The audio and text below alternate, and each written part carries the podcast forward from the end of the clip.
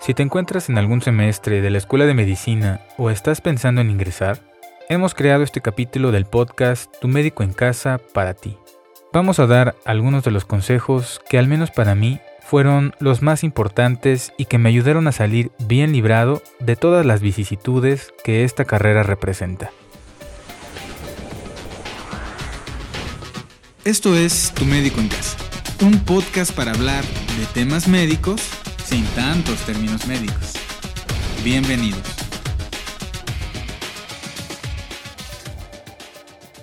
Creo que todos hablamos de la carrera que estudiamos como la mejor, y yo no voy a ser la excepción. Para mí, la carrera de medicina es la carrera más bonita y más honrosa que alguien puede cruzar. El camino es muy largo e implica muchísimos obstáculos y muchísimas barreras, pero estas no son imposibles de superar sobre todo cuando tienes a alguien que te aconseja de la manera adecuada. Para la realización de este podcast, entrevisté a muchos de mis amigos de la facultad, a compañeros del internado y a compañeros de la residencia. De todas estas pláticas surgieron estos consejos. Número 1. Debes estudiar todos los días. No esperes hasta que sea periodo de exámenes para ponerte a estudiar. Pues en medicina es más que cierto ese dicho de que debes estudiar para la vida y no para un examen. El 100% de los amigos a los que entrevisté me aseguraron que si alguien les hubiera dado este consejo en algún momento de la carrera, las cosas hubieran sido muy diferentes. Así que te lo doy a ti para que, sea el semestre en el que estés, lo apliques desde ahora. Pero, ¿cómo vas a lograr estudiar todos los días? Necesitas conseguir el temario de tu semestre completo y a pesar de que tengas un día asignado para ese tema en la escuela, procura adelantar unos 5 o 10 temas. Lo importante de tus sesiones de estudio es que realices resúmenes adecuados. La técnica que más recomiendo para estudiar y que esas horas de estudio sean efectivas es la de la repetición espaciada. Y es que está científicamente comprobado que después de una sesión de estudio, vas a comenzar a perder la información que estudiaste en la siguiente hora, aunque hayas comprendido muy bien, así que no te quiero contar lo que va a pasar con esa información después de unos dos o tres meses. Para evitar esto, lo que tienes que hacer es que una vez que hayas terminado de estudiar, tomes tus resúmenes y les des un repaso breve, lo mismo al día siguiente y lo mismo al final de la semana de tal forma que le indiques a tu cerebro que esa información es valiosa y que la debes de enviar a la memoria de largo plazo. Para que puedas hacer todo esto, vas a necesitar elaborar un calendario en el que incluyas todas tus actividades del día. Cuando lo hayas hecho, te darás cuenta de la cantidad de horas libres que tienes a la semana. Así que vas a aprovechar todas ellas para que al menos una sea para repasar exclusivamente, no para leer nuevos temas, no para investigar sino sola y exclusivamente para repasar. La secuencia de repaso que yo te recomiendo es la 1-8-7-30. ¿Qué quiere decir? Que debes repasar una hora después de haber estudiado, lo mismo 8 horas después, 7 días después y 30 días después. De esta manera, te aseguras de fortalecer toda esa información en tu memoria de largo plazo. Quizá pienses que vas a pasar mucho tiempo repasando, pero la verdad es que mientras más repases, más rápido lo vas a hacer, pues vas a tener más disponible la información, así que tus repasos, a lo mejor al principio duran 10 minutos, pero después van a durar 5, después van a durar 3 y al final van a durar nada más un minuto. El siguiente consejo es que lleves una buena dieta y también una buena rutina de ejercicio, pues te ayudará a liberarte del estrés y a tener la mente libre para que puedas aprender todo lo que la carrera de medicina demanda. Está comprobado que las personas con obesidad tienen más problemas para llevar la información de la memoria de corto a la de largo plazo, así que limita la cantidad de carbohidratos que consumes. Ten un buen consumo de proteínas, de grasas saludables y ten una rutina de ejercicio. Quizá todo esto no sea como para concursar, pero sí para tener una condición física adecuada.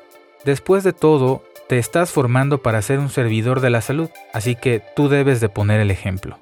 El siguiente consejo va a ser muy fácil de aplicar si ya seguiste los consejos anteriores. Este consejo es el de no te desveles y que cuides tus momentos de descanso.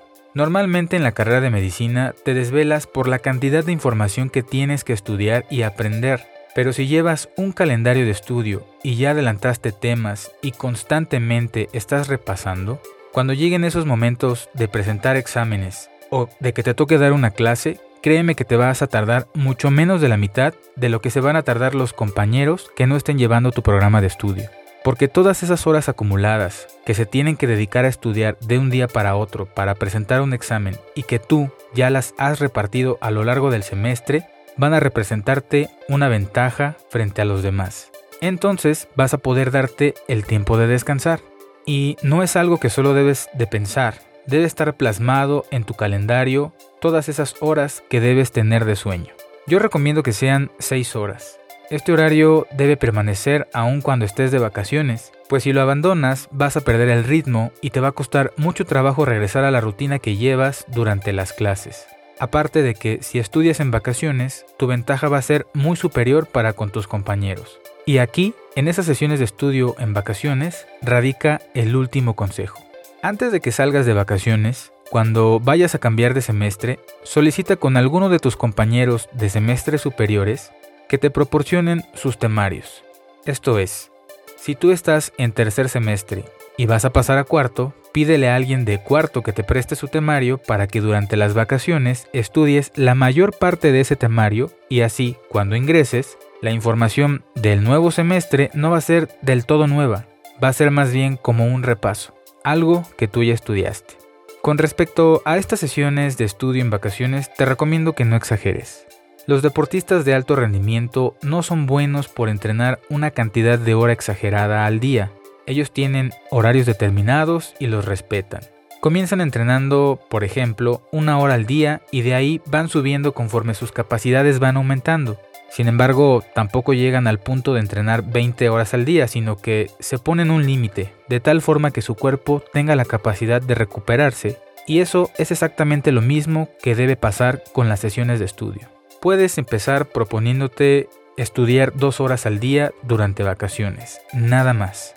Créeme que con esto tú ya tienes mucha ventaja, pues cuando hagas la suma total te darás cuenta que a la semana ya estudiaste 14 horas, y si eso lo multiplicas por la cantidad de semanas que te hayan asignado de vacaciones, te vas a dar cuenta que es una cantidad muy respetable.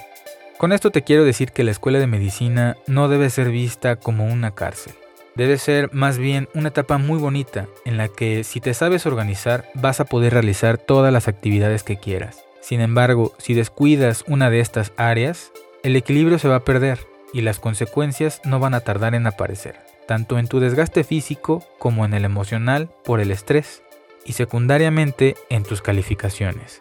Así que aprovecha el tiempo, mide cuánto tiempo pasas en las redes sociales, cuánto tiempo pasas viendo Netflix, cuánto tiempo le dedicas a tus amigos y date cuenta si todo esto está equilibrado con tus horas de estudio. De lo contrario, comienza a medir tus prioridades. Puedes hacer todas esas cosas, pero siempre con una medida. Te deseo lo mejor y un excelente camino en esta carrera. Para cualquier duda, para cualquier solicitud de tema, puedes escribirnos a nuestra página de Facebook Tu Médico en Casa o a mi cuenta personal de Instagram, Dr. Caleb Mondragón. Yo soy el doctor Caleb Mondragón. Gracias por escucharme. Hasta el próximo podcast.